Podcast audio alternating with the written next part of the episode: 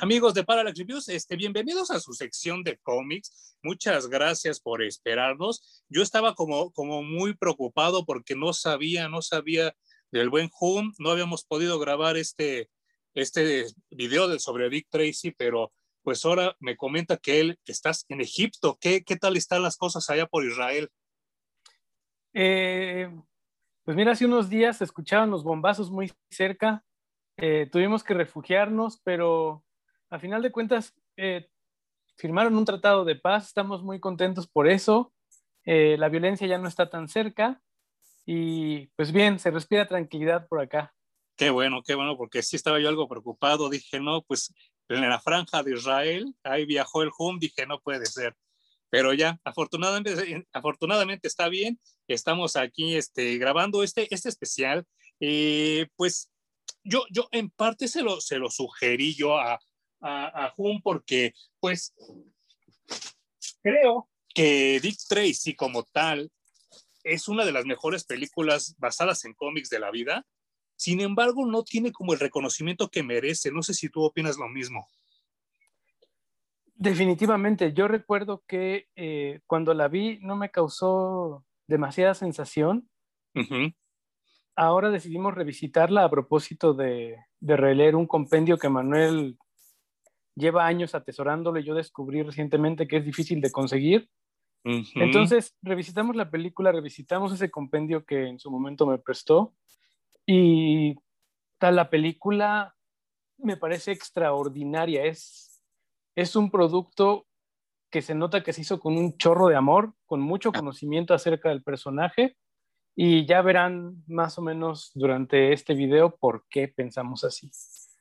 Pues eh, sí, efectivamente, yo pues conozco a Dick Tracy cuando tengo 10 años, en, en 1990 sale esta película, en esta como ondanada, como oleada, propiciada por el Batman de Tim Burton, que pues desató Tortugas Ninja, desató Phantom, desató The Shadow, y pues Dick Tracy iba como por ahí colándose con la ventaja de que tenía el apoyo del entonces llamado Touchstone Pictures, que era otra, no era otra cosa más que una división de películas más para adultos por parte de Disney y bajo la lana, la dirección y la producción de Warren Beatty, él se confiesa un enamorado de, del personaje y se nota mucho, eh, pues yo lo descubro a partir de ahí y veo la película que ahorita la comentaremos y pues enloquezco porque eh, pues yo, yo como daltónico, que lo he dicho varias veces aquí, pues creo que esta película tiene tanto color que no me afecta. O sea, son colores súper vibrantes, ¿no?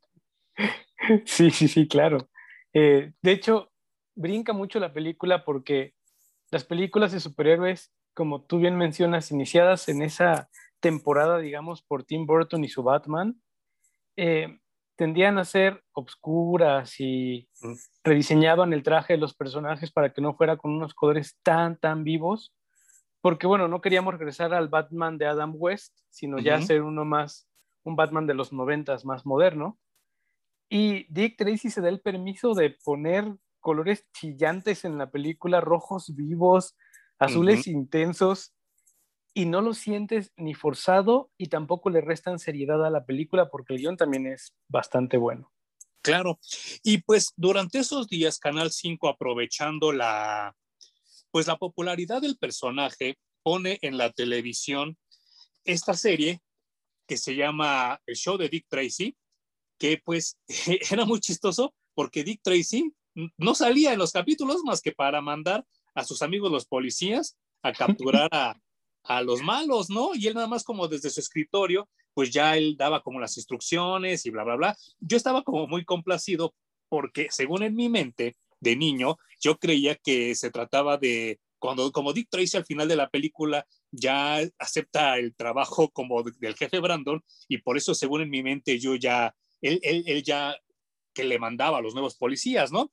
Pues eh, para mí fue muy agradable un día ir al Barnes Noble cuando yo vivía en Texas y encontrar esta, este set de DVDs que ya con más tiempo lo mostraré, ya cuando Compo hable del personaje y muestre las figuras o cosas así. Pero lo importante de esto es que cuando compro el DVD, me regalan este mini cómic que ahora también descubro que, que es carísimo, que es carísimo este set de DVDs y pues viene en su interior el origen de Dick Tracy. A pesar de ser como, pues, pues tal cual eh, reimpreso de la tira cómica de 1934, híjole, yo me quedo impactado por dos cosas. La primera, aquí en este anuncio te avisan de que si quieres terminar de leer la historia tienes que comprar el libro y yo de me carga la chingada, ¿cómo le voy a hacer? Voy a ese mismo Barnes Noble al día siguiente y les digo, oigan, es que en el DVD viene un aviso de un libro que va a salir de Dick Tracy. Ah, ¿cómo no? Sí lo tenemos. Lo puede, lo, gusta, gusta pedirlo. Y yo, yo pues en mi mente como de mexicano dije, ya valió madre. O sea, el lo pedimos es nunca llegó, ¿no? Y yo dije, bueno, pues les dejé mi dirección, mi teléfono, y no te miento, no les miento amigos de Parallax, al día siguiente me hablaron, joven, ya está su libro de Dick Tracy. y aquí está. Mira nomás qué chulada, cabrón.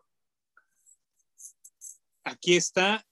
Y pues yo me sorprendo por dos cosas. Una, la, la eficacia de Barnes Noble, que aunque no me pagan un peso, yo siempre les estaré yo agradecido y que Dios me los tenga hinchados en billetes por muchos años. Me llega al día siguiente, me pongo a leer la historia y me dice, me comenta Hum que él también la pudo leer en formato digital. Yo ni siquiera sabía que existía en digital este, este compendiazo. Yo, yo, yo quedé totalmente impactado, no sé si, si, si a ti te pasó lo mismo, con el extremo grado de violencia y de temas para adultos que se manejaban en las primeras tiras de Dick Tracy. Bueno, a mí me encanta, primero para que estén en, en contexto, es un personaje de 1931 o sea, mucho antes de que llegaran las capas y el, el spandex a, los cómics, este personaje nace en los periódicos. No es que publicaran un cómic de Dick Tracy en ese entonces. Claro. Y las tiras eran tan básicas como mostrar cuatro, eh, cuatro viñetas y continuará. Y tenías que comprar el siguiente, la siguiente edición del periódico para llegar a la página en donde estaban las tiras y volver a venderte tus cuatro viñetas para conocer lo que pasaba en, la historia. y contrario a lo que uno pudiera pensar, es 1931 y no se tientan el corazón ni quieren ser políticamente correctos con tapar la violencia o con poco más adelante, porque en estas no tanto, pero eh, después ya está cargado también de sexualidad la tira de, de Dick Tracy. Entonces, creo que con eso tiene un gran, gran valor. Y, y vaya, eh, me, comentas también que leíste el, el, forward que está escrito por Max Alan Collins, ¿no? Que él se quedó con la tira cómica cuando Chester Gould dijo, ya no puedo más, ya estoy viejo, estoy cansado, y él se queda con, con la tira cómica y él sigue y él escribe el forward.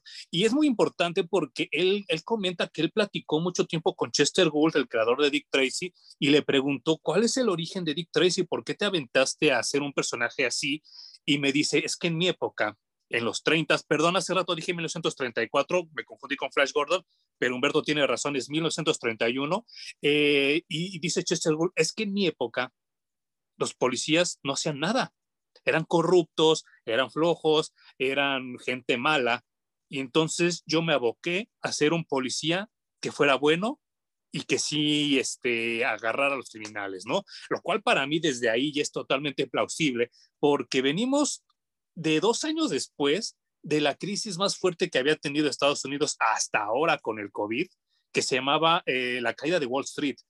La gente no tenía trabajo, la gente no tenía dinero, la gente no tenía ni ganas de vivir. La tasa de suicidios es grandísima en ese entonces y por lo mismo pues, Chester Gould crea este personaje que es un simple policía, y que poco a poco va escalando los niveles para después hacerse detective y pues a pesar de la desgracia que le ocurre porque él está a punto de casarse con Tess Truhart, su novia de, de, mucho tiempo, pero cuando está a punto de hacer eso, le matan al suegro, le matan al papá de Tess y ahí le cambia la vida.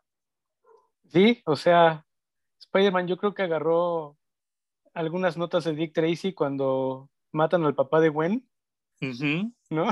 Claro, claro. y que también está, curiosamente, también es policía. Em, curiosamente, el personaje de Dick Tracy no nace amarillo, ni siquiera nace tan, eh, con, cosas tan características como su gabardina. o como la Quijada Cuadrada, que lo conocemos o lo identificamos ahora, es un personaje mucho más eh, común y que de hecho les voy a enseñar esta, esta viñetita. Ah, gracias, qué bueno que las tienes porque yo las estaba buscando. Ese es Dick Tracy. Sí, sí, sí. Y curiosamente, Chester Gould lo que hizo fue proponerlo al periódico llamándolo Plain Clothes Tracy. O sea, es como el güey más X Tracy. Sí, sí, sí. y está padre porque es un tipo común y corriente, no tiene ni superpoderes, ni es más hábil, ni es más inteligente, ni es... Simplemente tiene una vocación de resolver crímenes, llevar a los criminales a la justicia y a partir de allí se arma todo. Ni es millonario, porque ahora ya en este lenguaje mamón de Zack Snyder, ahora ya resulta que ser millonario es superpoder, ¿no? sí, claro. ¿Cuál es tu superpoder? Soy millonario.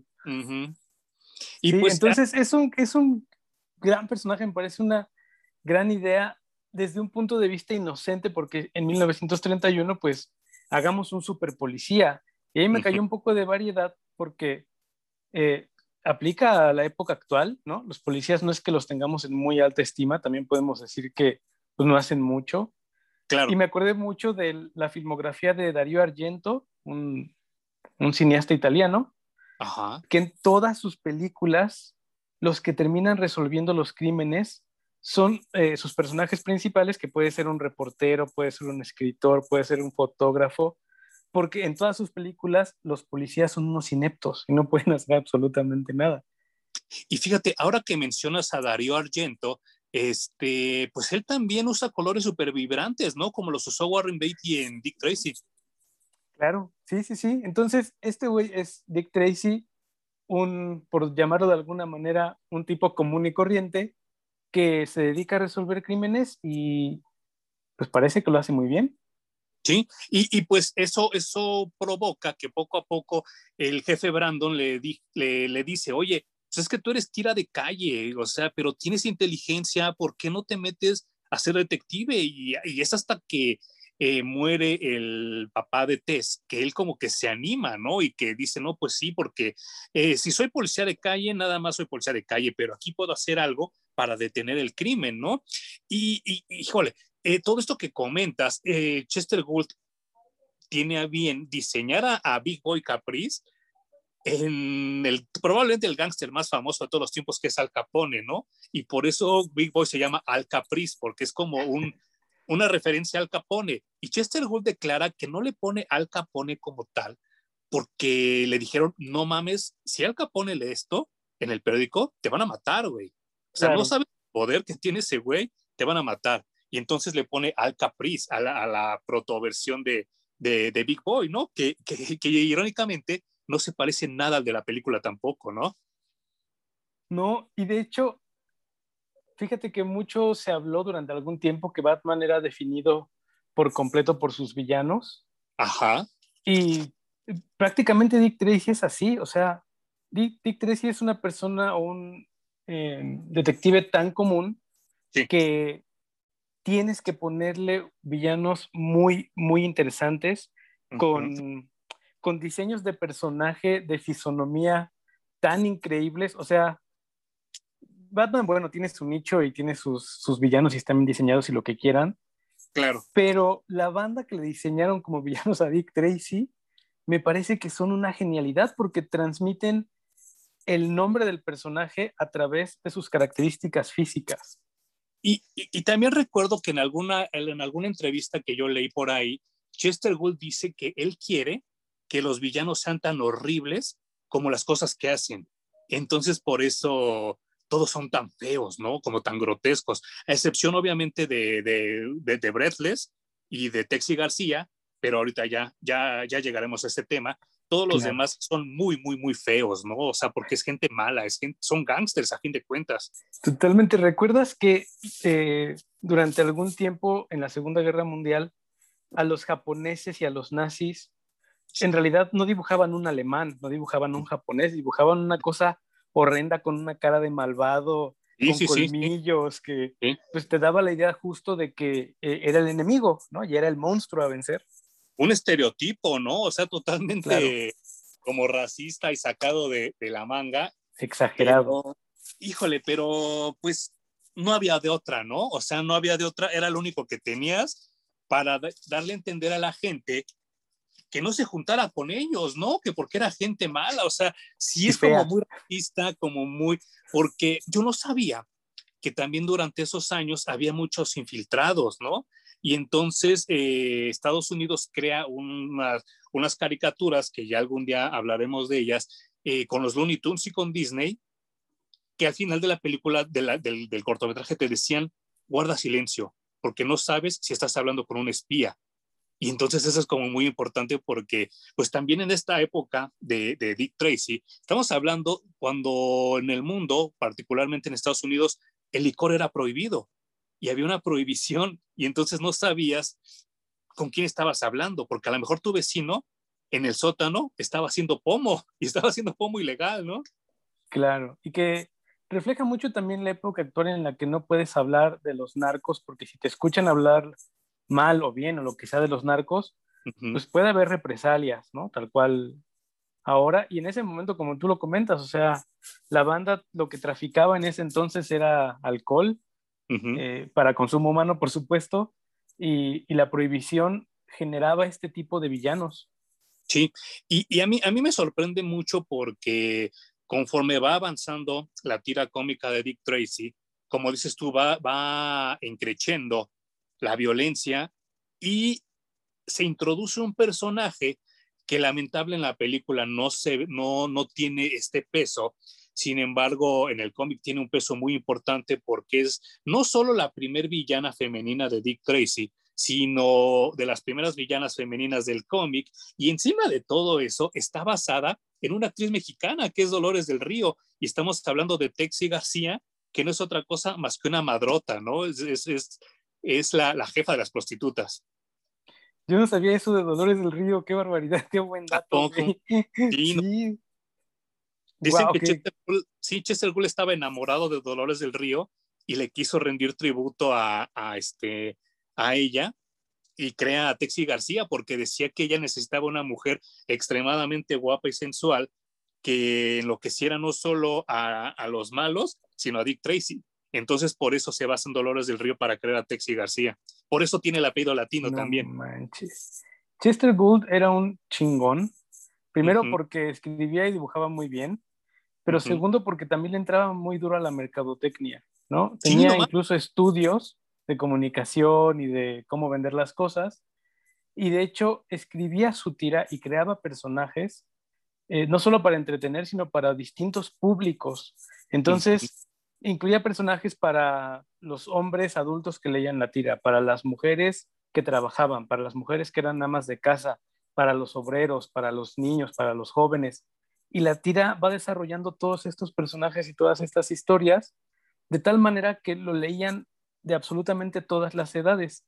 Y no, no, no me acuerdo si fue en el forward o fue en algún otro lado, que dice Chester Gould que sabía que sus tiras en, el periódico, cuando llegaban a casa de cualquier familia, pues se peleaban por a ver quién va a leer primero el periódico y quién va a llegar primero a las tiras.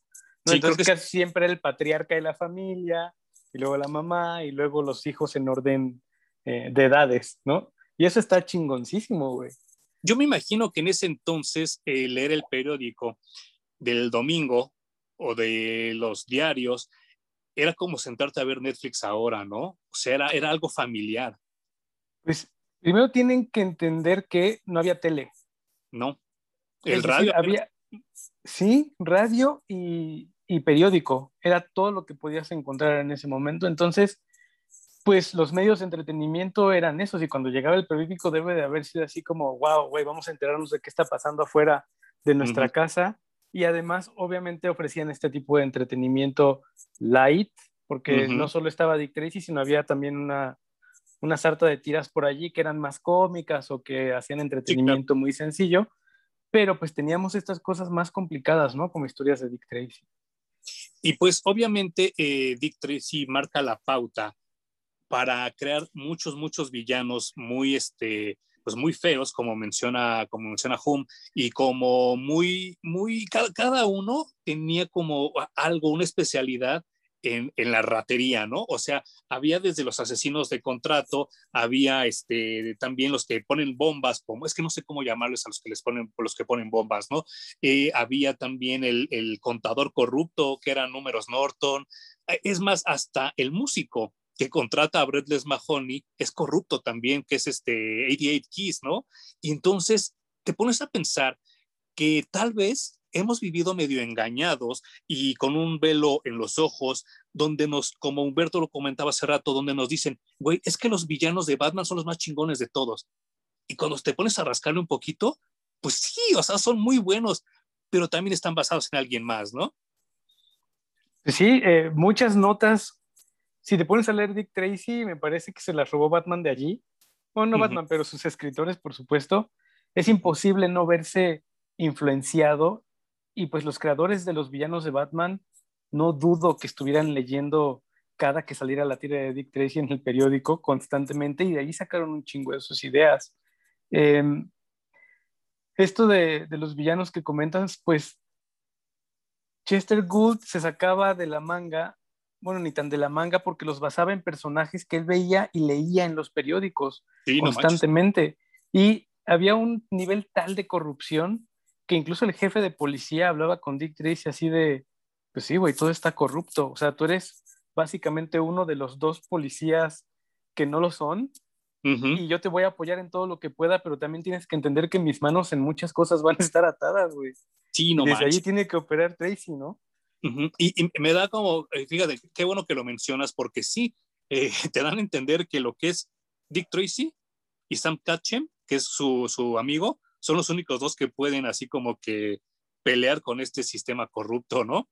Y pues eh, en una convención de esas que había antes llamadas con que alguna vez llegó una tienda norteamericana que, me, me, me, duele mucho el no recordar el nombre porque pues no sé si todavía exista o, o, si ya vende sus cosas en línea o no me acuerdo, pero una tienda norteamericana y me acuerdo que Jumi y yo escarbando esas cajas de cómics, pues sale este, ¿no?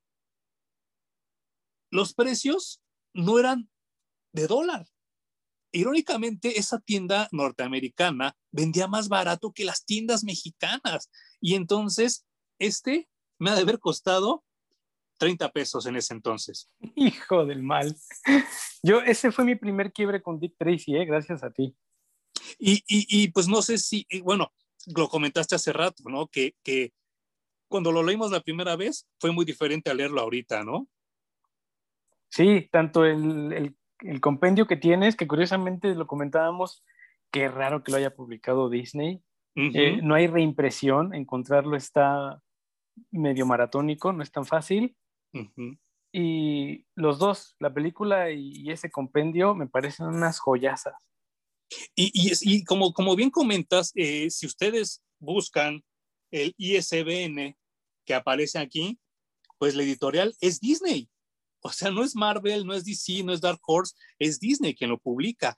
Y se llama la trilogía de True Hearts and Tommy Guns, que literalmente se traduciría como los corazones honestos y las metralletas Tommy Gun. Y haciendo una analogía a, True Heart, que es el apellido de Tess, la novia de Dick Tracy, pero eh, las primeras dos partes de esta trilogía son escritas por alguien del mundo del cómic y la última parte es el guion que Warren Beatty autoriza para la película de Dick Tracy. Pues yo cuando lo leí la primera vez pensé, dije, es que aquí eran tres películas. Yo no sé por qué no las sacaron. Eran tres, bueno, no sé si eran tres, tal vez hubieran logrado hacer una muy larga. Bueno, es que también ahí me queda un sabor muy raro después de leer el, compendio otra vez, porque las dos primeras partes se van en un ritmo más o menos lento, en el que puedes disfrutar, conocer personajes, desarrollan la historia. Pero el tercer episodio, que es básicamente el guion de la película, te, lo acabas en, no sé, cinco minutos porque todo se va rapidísimo. La película es una experiencia mucho más rica y regularmente eh, es al revés. Tú tienes una experiencia mucho más rica en los cómics que en las películas, ¿no? Y aquí sucede al contrario. Entonces me pareció rarísimo cómo terminaron esa trilogía, porque además me parece que abandonan muchos personajes que valían mucho la pena en favor de, ay, tenemos que montar el guion de la película en las últimas páginas, entonces hay que darle. Sí. Y pues por ese lado como que no, no me encantó. Creo que los, las dos primeras partes de ese compendio son muy, muy buenas. Yo, estoy seguro que las primeras dos partes eh, no solo era gente que le gustaba a Dick Tracy y que sabía de Dick Tracy, sino que también disfrutaba mucho del cine noir, porque tiene un sentimiento muy cabrón de cine noir, ¿no? Sí, sí se nota luego, luego. Y pues, ¿qué, qué más estilo quieres para contar una historia de detectives? No, y, vaya, eh, tan noir es las primeras dos partes que Breathless Mahoney, que aquí le pusieron suspiros Mahoney, eh, que es el personaje que interpreta a Madonna en la película, pues vemos cómo llega como una chavita inocente que quiere cantar y que lo único en la vida que quiere es cantar. Pero al estar guapa, al llegar sola y al no saber nada de la vida, pues se le empiezan a jalar pues las malas voces, ¿no? Y cae con el gángster de gángsters, el padrino, que era Lip Manlis, ¿no? Y él, pues en vez de ayudarla, la convierte en su mujer. O bueno, pues es que no sé quién no podría hacer eso. O sea, cuando ves a, Madonna en, la película, qué pedo, no sé, yo siento que es el mejor momento que yo he visto en la carrera de Madonna, ¿eh? O al menos lo más sexy que la he visto. Sí, yo, yo no soy tan fan de Madonna, se me hace una mujer muy guapa para su edad y sí, muy conservada y creo que es un icono del pop, pero comparto contigo que en ese momento de Dick Tracy era una belleza, o sea, era una escultura, no manches, o sea, y, y encima eh, Melina Canonero, que fue la diseñadora de vestuarios de la película de Dick Tracy, le explota todo y le saca provecho a cada ángulo que tiene Madonna. Hay una secuencia en la que le pone un vestido con transparencia. Ajá. En el que, o sea, no se debe de estar entre las escenas más pausadas. Ya ves que hay gente que hace estos videos de las escenas más pausadas en el cine. Seguro esa es una de ellas. pues mira, debo, debo de confesar dos cosas. Yo también lo intenté, pero, pero el vestuario de Melina Canonero es tan bueno que la transparencia cae exactamente donde debe de caer. Y la dirección de Warren Beatty es tan buena que la sombra cae donde debe de caer en el momento exacto. Y no sé si te acuerdas que en esa escena trae una botella y una copa justo donde están los pechos. Y en el momento que es que quita la mano, la luz cae diferente y no ves nada, nada. Entonces, o que mi cerebro se encargó de completar todo. Probablemente sí, pero, pero también creo que esa escena hace mucho que no la veo en Blu-ray. Así que probablemente este, sí tenga razón o no sabemos, ¿no? Pero según yo, Warren Beatty cuidó perfectamente esa escena para que no se viera nada. Pero lo que es ese vestido que comentas, que es cuando Tracy conoce a Breathless, y hay otra donde Breathless llega al departamento de Dick Tracy y trae el cabello recogido. Otra se ve guapísima, sí. Sí, chulisísima. Y este personaje, como bien dices, es desarrollado dentro de las dos primeras partes del compendio. Y neta no era una chica mala, o sea, era una chica súper inocente que la calle, la sociedad, la ciudad a la que llegó, la fue moldeando y la fue moldeando en un personaje que si no es malvado, si no es egoísta, no puede sobrevivir en ese ambiente. Y pues volvemos a lo mismo, esas, esas son notas que tocan en la actualidad también, ¿no? Sí, es, e, es muy feo porque comentábamos, este, Jum y yo en la semana, que algún día México se va a animar a hacer un programa como The True Hollywood Story, donde descubrimos cosas terribles de los actores de los 30, 40 y 50 y tal vez algún día pase lo mismo en México y vamos a descubrir cosas terribles que, que nosotros vivíamos, no las mamadas de la serie de Luis Miguel donde él quiere quedar bien y que es San Luis Miguel, ¿no? Un día donde cuenten de verdad lo que ese cabrón le hacía a las mujeres, ¿no? Y podemos encontrar historias como la de Breathless o hasta peores, ¿no? Seguramente, o sea, toda industria debe estar plagada. Ya hemos tenido mil casos, ¿no? Como en, Hollywood, de mujeres que denuncian acoso, violaciones. Y eso pasaba en todos los niveles, en todos los países. Así que sí, aquí en México podrían bien sacar una, una historia así. Oye, ¿te acuerdas que íbamos a comentar el desfile de estrellas que tiene esta maldita película? Sí, sí, sí. Eh, bueno, que, quería comentar nada más así para terminar con el cómic, que como tú bien comentas, eh, llega el momento donde salen muchos personajes que no se retoman después para la tercera parte, como Johnny Reed, como digo, este, como Mocha Reeves o como Johnny Ram, como el Topo, el Mole, aquí este, le ponían eh, eh, Mole en la caricatura y pues sí te quedas con las ganas de saber qué es lo que les pasó, ¿no? Porque de repente en la primera escena, de la primera secuencia del cómic, llega Flat Top y balacea a muchos que no sabes ni quién son, ¿no? Y entonces aquí se toman un poco más el tiempo de, explicarte quiénes eran y para mí fue muy satisfactorio como llenar ese vacío, ¿no? Pero regresando a lo que comentas en la película, yo creo que Warren Beatty ha de ser una muy buena persona, ha de ser alguien muy querido en Hollywood, porque el elenco que juntó para hacer Dick Tracy, yo no lo he vuelto a ver. ¿eh? O sea, yo no me imagino la llamada a Dustin Hoffman para decirle, vas a hacer Mumbles. Bueno, ¿y cuáles son mis líneas? Tus líneas son... Y ya. No vas a decir nada más que eso, cabrón. Y el otro que dijera, va. Sí, o, Al Pacino, ¿no? Vas a salir en la película, vas a ser el principal, pero no te vas a aparecer a ti. No, pero además es, a ver, güey, vas a hacer cara cortada como si fuera una parodia. Ah, claro. ¿No? Y prácticamente se está parodiando en, en esta película. ¿Cómo se llamaba el, su papel en cara cortada? Este, Tony Montana, ¿no? Sí, exacto, es una parodia de Tony Montana, sin querer, por supuesto, porque primero existió este personaje en la tira de Dick Tracy, después vino cara cortada y pues se dio, o sea, es un poco de humor involuntario, y Al Pacino ya era un nombre muy, nombre muy grande en, en Hollywood para ese momento, ¿no? Sí, o sea, barato no la de haber salido el, el, elenco. Sale, obviamente, Madonna, que en ese entonces era la novia de Warren Beatty, pero por lo cual no creo que haya trabajado gratis tampoco. Eh, sale también Paul Sorbino, que es también un actorzote de la época de, de los 60s y 50s de, de, Hollywood, y él es Lips Manlis, el, pues, el padrino, ¿no? El mero mero. Y también creo que Paul Sorbino haciendo a Lips Manlis es como una analogía de Don Corleone, ¿no? Se parece un poco hasta la manera en la que habla.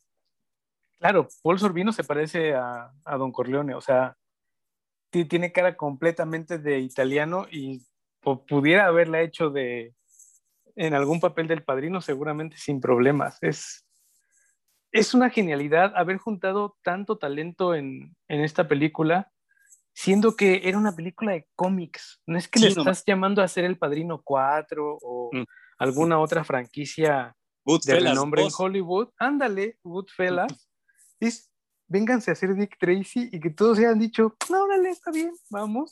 es, es, extraordinario, güey. Sí, está muy cabrón y se nota mucho las ganas de hacer las cosas porque llaman a Mandy Patitkin, que él hace de 88 Keys, el pianista que que está trabajando con Breathless, que ahora también es muy famoso, creo que no me acuerdo si es en, Homeland o en CSI, él sale en esa serie como jefe de policía también, es muy, muy famoso ya. En ese entonces se veía más chavo. Eh, y él es como el confidente de Breathless. No se nota tanto en la película, pero en el cómic sí, ¿no? Porque él es el que le da eh, la oportunidad en el cómic de que trabaje para el bar de, de Lips Manlis, que es el Club Ritz, y le dice, güey, tú métete, yo estoy seguro que vas a quedar, que vas a enamorar a ese güey, al jefe, porque su novia me caga, no la soporto. Tú tienes más talento y estás más guapa y quiero que te ligues al jefe. O sea, ya desde ahí también está padroteando, ¿no? Bueno, en ese momento de eso se trataba. O sea, tal vez volteamos ahora y lo vemos como triste y qué fea realidad, pero esa era. No hay cómo moverle. Esa es parte de nuestra historia. Las mujeres eran objetos, a veces objetos de intercambio. Sí, claro. Y, y ellas se prestaban para eso, sabían que para seguir escalando, pues tenían que prestarse y prestar todo lo que tenían. Y Breathless llega al lugar en donde está, pues porque está guapísima, porque está buenísima y además canta. Y ya, como ya, ya dijimos, no había otra manera de hacerla en ese ambiente. Entonces llega a trabajar, ser novia, esclava sexual del jefe más poderoso en esa ciudad. Sí, no, Lip Manlis es como el al que todos le, temen. Y, es como, muy, muy, este, pues para mí es muy impactante porque yo esta historia la leo yo a los 15 años, ¿no? Y, y, y el encontrarme esto sí fue así como que, güey, qué tranza, ¿no? Pero regresando a la película, sale también un joven William Forsythe, que ahora es muy famoso él por las películas de Rob Zombie. Él sale en las de House of the Thousand Dead, sale en este en uh, Devil Rejects y es el Dr. Loomis en las de Halloween de Rob Zombie.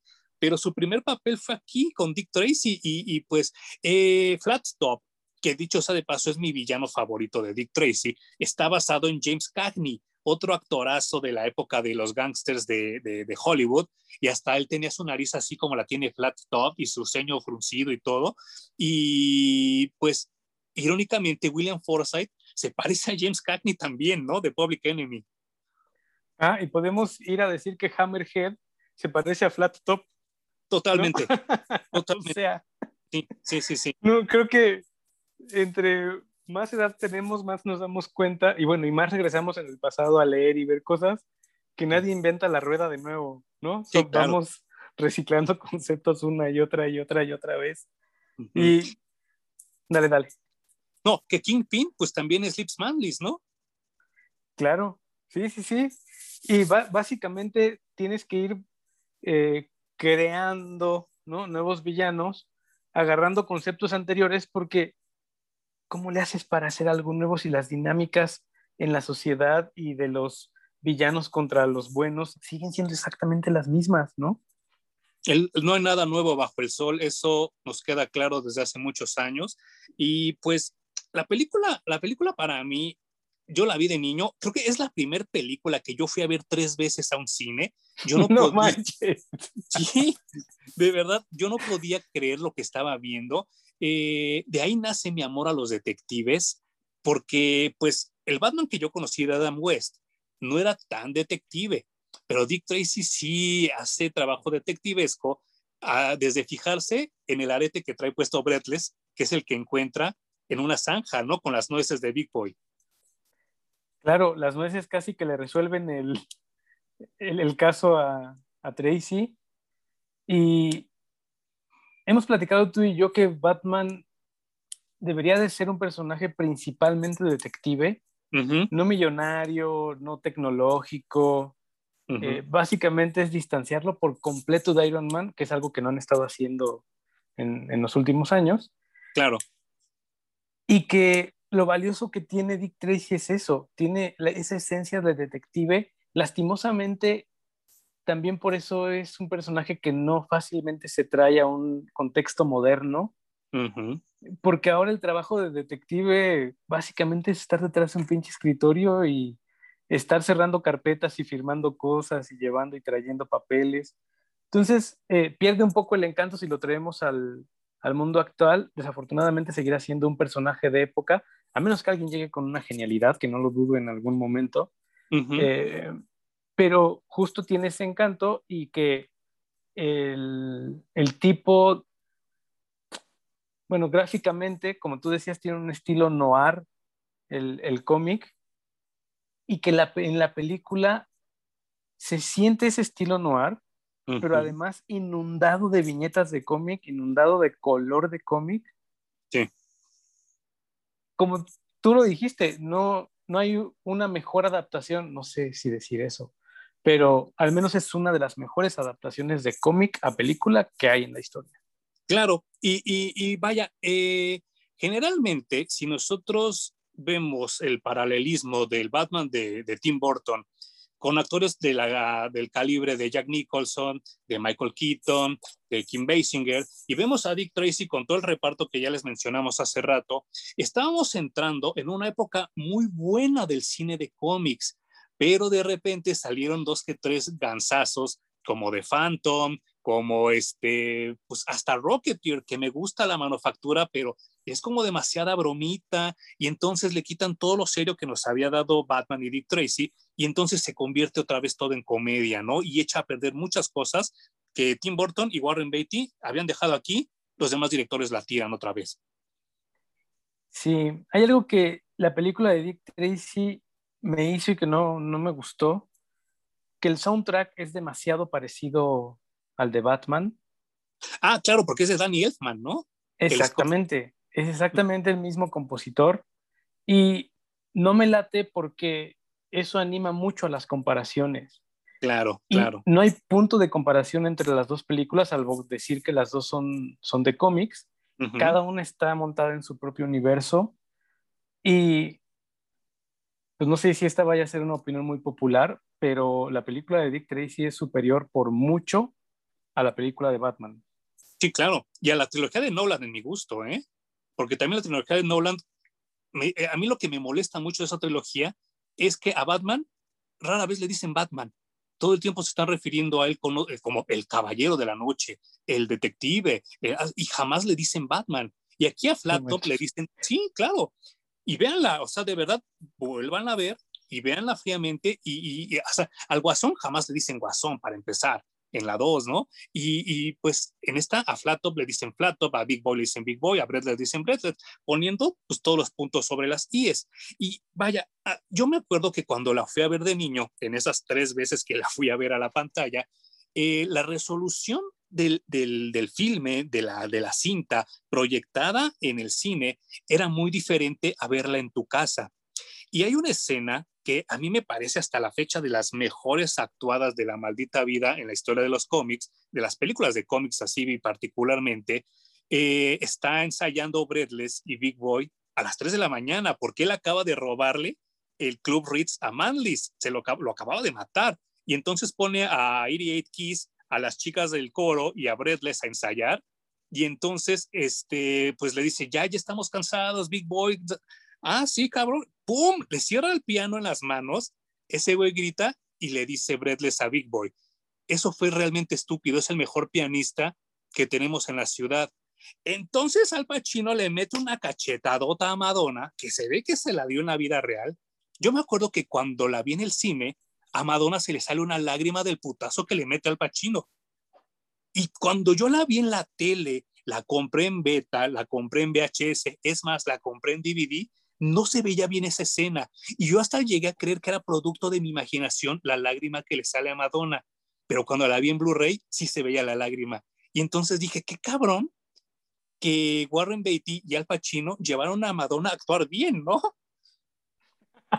¡Ay, qué poca! A punta de madrazos, podrías decir. Sí, no, a de madrazos. y, bueno, eh, eh, va, a ser muy grosero lo que voy a decir, pero pues Breathless es una, pues es una, una chica fácil, no es una prosti. Y pues Madonna en ese entonces era súper sexosa. Ahora ya es casi, casi este, testigo de Jehová, ¿no? Pero en ese entonces, el papel de Breathless era confeccionado para Madonna y hasta ella lo dijo. No hay nadie en el mundo que pueda hacer a Breathless como lo hago yo. Y creo que tenía razón. Wow, pues sí, en ese momento Madonna explotaba su sexualidad como si no hubiera mañana. Y se lo agradecemos por esta película de Tracy sobremanera. y sabes qué? Lo más curioso es que en el cómic Breathless no es cantante. Breathless es una estafadora, o sea, no, no, no es cantante como la adapta Warren Beatty para Madonna, o sea, él confecciona a este, a este personaje, toma el nombre de Breathless, pero Breathless realmente es como una estafadora, es como de esa gente que como de las pirámides, que le, trata de robar el dinero a la gente por medio de, de pues, alguno de otro plan, así de la flor del fuego y esas mamadas, ¿no? Y, y pues este, el, eh, en, en, la película, en el guion, Warren Beatty, pues por amor a Madonna, le confecciona a este personaje que sea cantante también, lo cual pues para mí fue como muy chistoso porque a la hora de que yo compro este videojuego, que era también una obsesión para mí de, de niño, pues cuando vas por, por Breathless, dice, es, o sea, eh, eh, a, todos les ponen pues el crimen que cometen, ¿no? O sea, de números Norton dicen eh, contador corrupto, cuando es flat top dicen que es un sniper a contrato y así todos tienen su, su, su crimen. Y, y, cuando llegas a Breathless dice cantante sensual. O sea, eso ya ya era como, como un crimen, ¿no? En esa época, no sé cómo llamarlo. Pero, este, pues, e, e, insisto, esa escena donde le meten la cachetada a Breathless, pues, no, no, o sea, para mí es así como, como decir, qué cabrón, ¿no? O sea, sí se puede hacer una película de cómics donde no tengas que, que caer en temas tan culeros ni grotescos como Logan, pero sin embargo, si se toma en serio, es buen cine. Claro, yo no recuerdo ninguna otra película de cómic donde salga alguien tan sexy y semi-encuerada como Madonna en, ¿Mm? en esta. Eh, sí, sí hay unas donde la violencia obviamente sí es eh, over the top, como Blade, por ejemplo. O las de Punisher. Ajá, o las de Punisher, pero en esta se siente un poco más real, creo yo. ¿no? Un poco más bajadas al, a la violencia humana real como se vive en las calles o como se vivía en ese momento en las calles. Eh, inexplicablemente no tuvimos una película de Dick Tracy 2. Yo no sé por qué. Pues fue un éxito, o al menos esa es la percepción que yo tengo.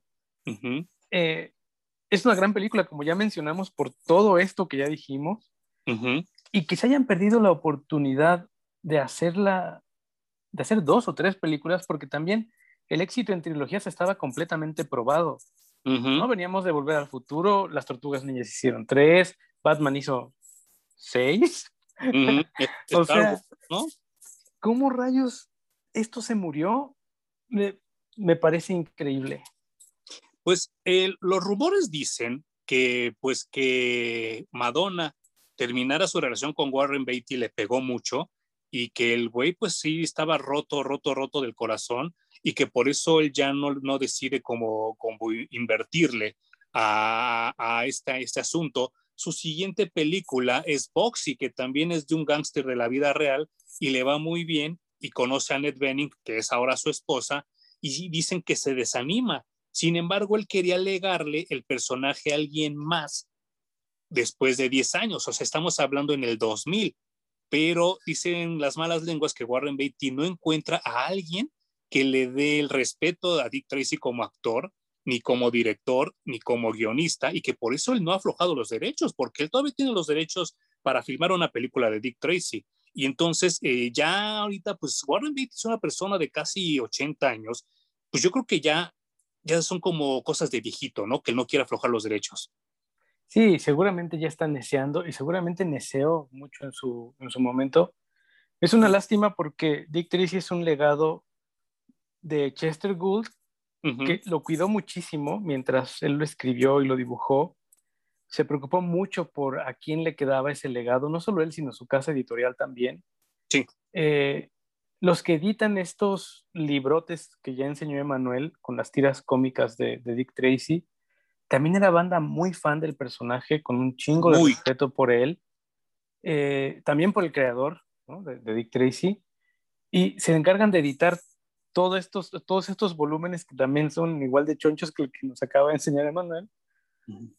Y con la película se muestra también amor y cariño por, por la franquicia y que lo hayan cortado allí, que no hayamos tenido más Dick Tracy más que algunas llamaradas de petate por ahí con algunos cómics durante los 2000, incluso recientemente se intentó editar eh, Dick Tracy en el universo de Archie pero finalmente no, no cuajó, no salió absolutamente nada. Y por ahí tenemos algunos números contados de Dick Tracy, que yo creo que es una lástima. IDW, ¿no? IDW está sacando ahorita algo, Dick Tracy Clips o Dick Tracy Forever, no me acuerdo cuál de eh, las Sacó hace como tres años y ya, no ha habido más de Dick Tracy. Y pues vaya, eh, quisiera hacer como, como un desmenuzado de los personajes. Eh, si ustedes se creen muy sabios, si ustedes creen que el desmenuzar eh, la Liga de la Justicia de Snyder es como algo muy cool, pues no es así. Yo recuerdo que en 1990 eh, había gente, obviamente mucho más grande que yo, yo insisto, yo tenía 10 años en ese entonces, que estaba, salió muy decepcionada del cine porque decía, yo no puedo creer que hayan echado a perder a dos personajes con el final. Y se referían a que, vaya, perdón si no la has visto, es un super spoiler, pero eh, de Blanc al final es Breathless. Y entonces yo vi a un señor muy enojado saliendo del cine diciendo, es que no pueden mezclar esos dos personajes porque son dos, dos villanos diferentes. Y era un señor ya grande, bueno, asumo que en ese entonces tenía la edad que ahora tengo yo, y él decía, no, no, no me gustó por ese final. ¿Tú qué piensas de ese final?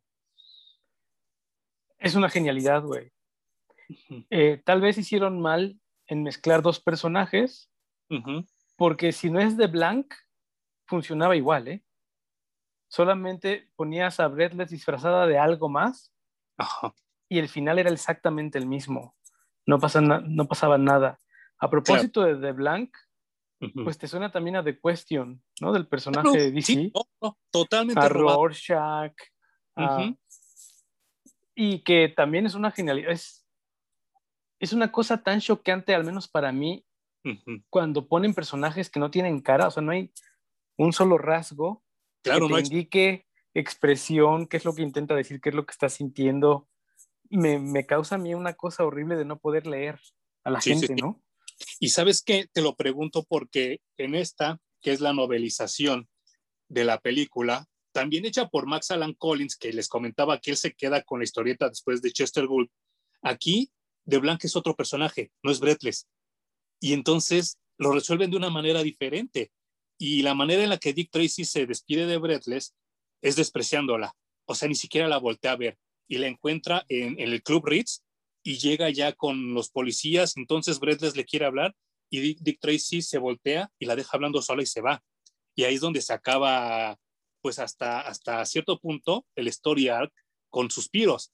Pero cuando se enfrenta a The Blank y lo salva de Big Boy y entonces le dispara a Big Boy y lo mata, no es Fretless. Y entonces, por eso te preguntaba si para ti era como mal, mal final o buen final el eh, estado de que The Blank y Breathless eran la misma persona.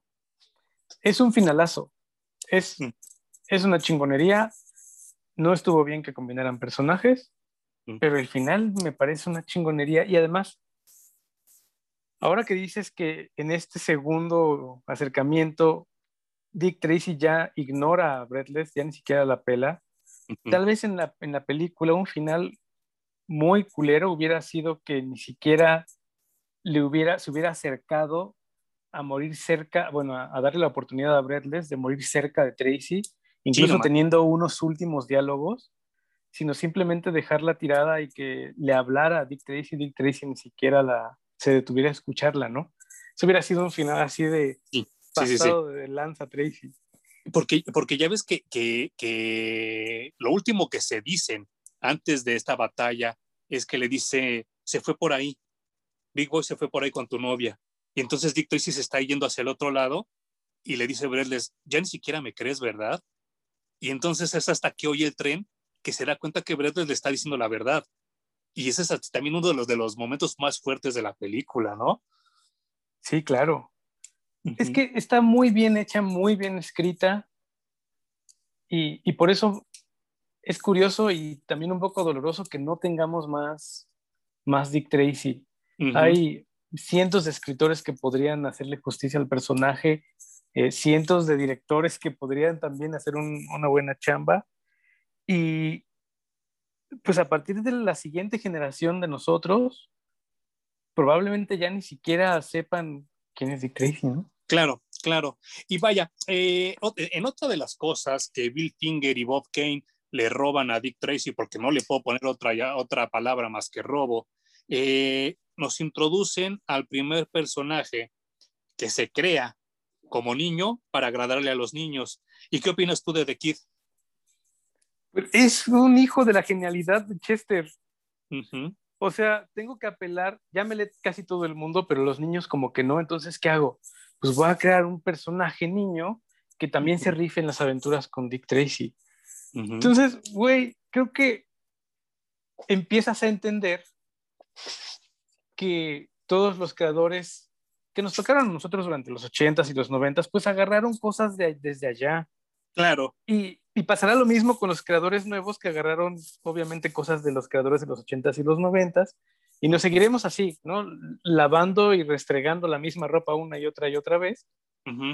Pero por eso me parece que este creador era un cabronazo, güey. y no manches. Genio total. Aquí lo tenés. A ese güey, así que dibujado como lo ven, no le falta ni una pizca de barrio. Sí, claro, claro. Se, se ve totalmente como un niño de la calle, ¿no? Y con toda la intención. No hay ahí que se me chispoteó o así salió el personaje. El güey creaba con toda la intención. Y, y está muy cabrón porque eh, yo recuerdo que de niño, cuando conocí al niño, me caía mal porque es muy abusivo, ¿no? Pero se da a entender porque pues él no tiene nada. y vive con un cabrón que lo madrea, ¿no? Y que lo pone a robar como Oliver Twist. Huevo, si no es abusivo en las calles, no, no va a sobrevivir ese niño.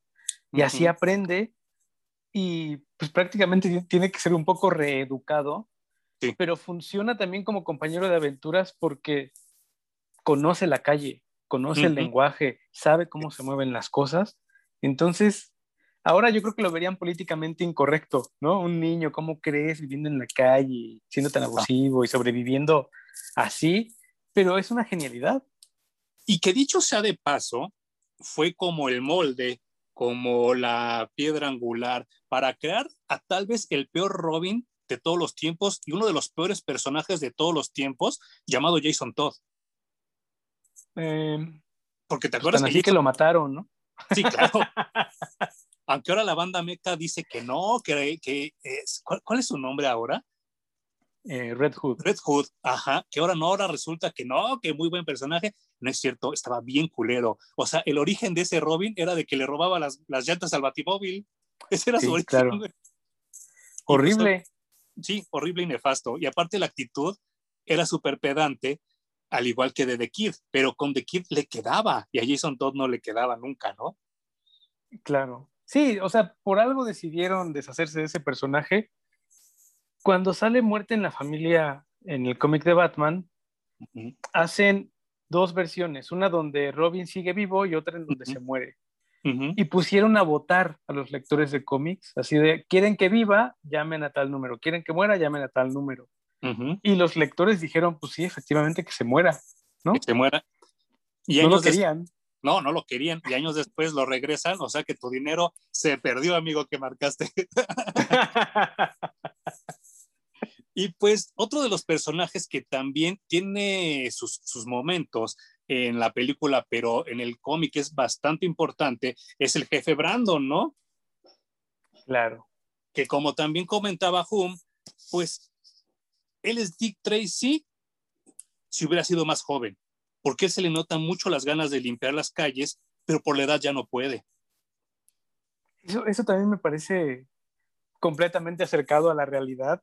No importa cuántas buenas intenciones tengas, el sistema te envuelve, te absorbe y te transforma. y entonces ni siquiera te deja actuar. Y pues hay mucho, mucho de frustración en no puedo hacer nada, así que Tracy, tú que estás a nivel de calle, güey, en todo lo que yo te puedo apoyar, vamos a estar allí, vamos a limpiar las calles. Y como tú dices, hacer mancuerna entre el jefe cuando pueda, Tracy, su compañero y The Kid, pues básicamente es esos cuatro contra todo el mundo. Sí, no manches. Y vaya, tan, tan, tan corrupto están las altas esferas en Dick Tracy que hasta el fiscal de distrito está bajo la nómina de Big Boy, ¿no? Que, dicho sea de paso, no habíamos mencionado otro actorzote que sigue vivo llamado Dick Van Dyke, ¿no? Es el fiscal Fletcher. Claro. ¿Por qué no lo...? Bueno, es que yo estaba viendo el reparto y sale como en el doceavo lugar Sí, sí, sí. por supuesto, otro actorazo. Y está muy cabrón porque recuerdo mucho la escena donde le dice, jefe Brandon, por favor controla a su detective. Yo estoy muy cerca de ser alcalde y usted no puede controlar a esta persona. Y como que haciéndose el buena onda y como que él quiere salvar al, al, al, distrito, pero por atrás es súper corrupto, ¿no? Claro, pues tiene que parar buena cara también con los maleantes. Ajá. Que es bien sabido que muchos gobernantes pactan con, los delincuentes del momento, llámense narcos, llámense como sean. Gangsters. Eh, para hacer tregua, ¿no? Y que no haya tanta violencia, que todo esté más tranquilo. Ya te me fuiste, mi buen Hum. Creo que ya volví. Ya regresaste. Ya volví. Eh, pues esos pactos así son y los políticos viven también, también de eso. Pero, pues no me imagino tener que actuar desde allí con el pie todo el tiempo del político que además te puede quitar del cargo con una llamada. Claro, claro. Y se nota porque eh, inculpan, se, me estaba olvidando la traducción al español de Frame, pero inculpan a Dick Tracy del asesinato, pues precisamente de ese fiscal, ¿no? Y entonces lo meten en campo. Y yo me acuerdo que yo de niño toda esa secuencia me desesperaba mucho, que se me hacía larguita. ya de grande la vi, dije, ay, no, ni, ni, era tan larga, pero de niño me desesperaba mucho, ¿no? O sea, el saber que Dick Tracy está en la cárcel y que pues no puede hacer nada. Pero, híjole, es que de verdad, insisto, que, que es de los mejores guiones. Si no la han visto, por favor, véanla. Eh, en ese momento, cuando Dick Tracy está en su punto más bajo de ánimo, de ganas de vivir, de todo, llega el niño, que se llamaba el niño, y le decían que tenía que adaptar un nombre, porque si no, no podía ser un ciudadano. Y entonces él llega, dice, mira, ya me dieron mi reconocimiento como policía honorario porque salva a Dick Tracy en una misión, ¿no? Ah, sí, pero pues ¿qué nombre escogiste? Y de repente le enseña Dick Tracy Jr., ¿no? Y la cara que hace Warren Beatty en la película, así como que de, no mames, o sea, una super actuación, ¿no? De los dos. Claro, pero es que eso de que se llame The Kid solamente, porque es un güey que viene de la calle, que es nadie, entonces es el niño, ¿no? Es como llamarle a un perro perro. Claro. Y ya. Y que Dick Tracy se dé cuenta de el legado que puede estar dejando en su punto más bajo. Sí, sí, es una lección valiosísima para Dick Tracy. Y dejen de verlo en la película, o sea, incluso piénsenlo en la vida real. Es una cosa maravillosa, güey. Muy cabrón. Y de ahí, pues Dick Tracy tiene que hacer algo que no le encanta, que es romper la ley para resolver el caso. Pero en vez de romperla, la dobla, porque dicen, pues te tenemos que llevar a la grande. O sea, eh, para ponerlo en un término coloquial, estás en los separos Dick Tracy y te vamos a llevar al reclu. Pero del reclu a los separos, todavía puedes hacer cosas. Y entonces... tiene aliados, ¿no? Que es lo importante también, que le tiran paro y dicen, güey, de aquí al reclu nos podemos hacer sin que la armen de pedo hora y media, así que tenemos hora y media para darle, ¿cómo ves? Órale, ¿no? Y en ese tiempo resuelven prácticamente todo. Y, güey, ¿por qué no hay más Dick Tracy? Sí, sí, sí, no manches, no manches. Eh, el personaje de Tess, ¿qué te parece? Yo sé que tú eres como muy fan de las pelirrojas. ¿Qué te parece Glenn Catley? en el personaje de Tess? Eh, me queda de ver. ¿Sí? Me queda de ver. Obviamente el guion la escribe como una mujer muy fuerte, muy independiente, pero ella en su actuación no lo refleja tanto. Se llega a ver a, ratos frágil y medio sumisa. Sí, tiene razón. Y creo que por allí no iba el personaje. El personaje es muy mal dicho de mi parte, pero no tengo, no se me ocurre ahorita otra manera, es otro güey, es otro cabrón. No dependía de nadie, no estaba buscando con quién casarse, claro. Eh, no estaba en peligro y pedía ayuda inmediata, ni se desmayaba cuando había algo malo, ¿no? O sea, de verdad era un personaje muy, muy fuerte, que es muy extraño verlo en tiras eh, tan viejas como Dick Tracy, pero que afortunadamente, pues Chester tenía también esa visión, ¿no? Claro, visión a futuro porque sí, Tess en el cómic es totalmente intelectual, es como muy fuerte. Sí, creo que, fíjate, no lo había pensado hasta ahorita que lo dices. No me hubiera molestado ver una escena de puñetazos entre Breathless y Ted y hubiera quedado bien, ¿no? Porque las dos, pues como dices tú, son mujeres fuertes. Eh, como el, el, término que utilizan en Estados Unidos es hard boiled, así como hervidas a lo cabrón. Y pues yo creo que las dos, una escena entre puñetazos así de ellas, no me hubiera molestado ni me hubiera sobrado. Para nada. O sea que su interés romántico, que era Dick Tracy, le hubiera volteado cuchara y le rompiera el corazón, para nada se ve como telenovela, ni se ve como no. estas mujeres que se tiran al drama. Se ve que sí sufre, pero dice, bueno, pues para adelante y a lo que sigue, ¿no? no, y, eso en personajes femeninos es rarísimo. Claro, claro, sobre todo como bien dices de, de, aquella época, ¿no? Sí es como muy, muy, muy complicado, porque recordemos que en ese entonces eran las damiselas en desgracia, ¿no? Que ahora ya nadie las quiere, ¿no? Claro, incluso, bueno, Luisa Lane, que es la mayor exponente de, de, de ese tipo de mujeres en su momento, así era. Claro. Y ya hasta era hacer chiste de, pues es que cada que gritas tú aparece Superman, hija, ¿no? Uh -huh. Y sí, este sí, es cero el caso. No depende de Dick Tracy para nada. Es un mujerón, vaya. Claro, claro. Y sí, me, me, me, gusta mucho. No, no había pensado lo que tú dices. Eh, creo que Glenn Hadley era una mujer muy, muy bonita, eh, pero sí, sí, mucha fragilidad, como, como lo señalas tú. Sí, de ahí en fuera, todos están perfectos, sin que sea mala su actuación también. Sí, claro. Es, es bastante buena y todos los demás están perfectos, güey. O sea, yo no sé si les dieron a leer demasiado Dick Tracy para que estudiaran sus personajes o la chamba de dirección es de, pues obviamente de alguien que conoce demasiado Dick Tracy y la película es excelsa por donde la veas. Es redonda, ¿no? Así como dices, no, no se la pueden perder, güey. Es algo que tienen que buscar y ver ya, no se tarden. Sí, no, y afortunadamente ya, ya está en Blu-ray. Si ustedes la, la, la, quieren checar, no sé si está en Disney Plus, fíjate, porque no, no he checado. Porque obviamente Estaría Touchstone. bueno checarlo. pero si está, neta, no se la pierdan. Es un peliculón al nivel de que ustedes, eh, Bad Freaks, que le encanta chuparle el chile a Nolan y a esa trilogía, Dick Tracy tiene algo que ninguna película de Batman tiene, que son tres Oscars en una sola película. Y está muy cabrón. Tienes toda la maldita razón. No, no hay Dick Tracy en, Disney Plus. Qué chiste, qué, qué mal. Sí, qué mala onda. Y pues no, entonces, entonces búsquenlo en Blu-ray, no se van a arrepentir.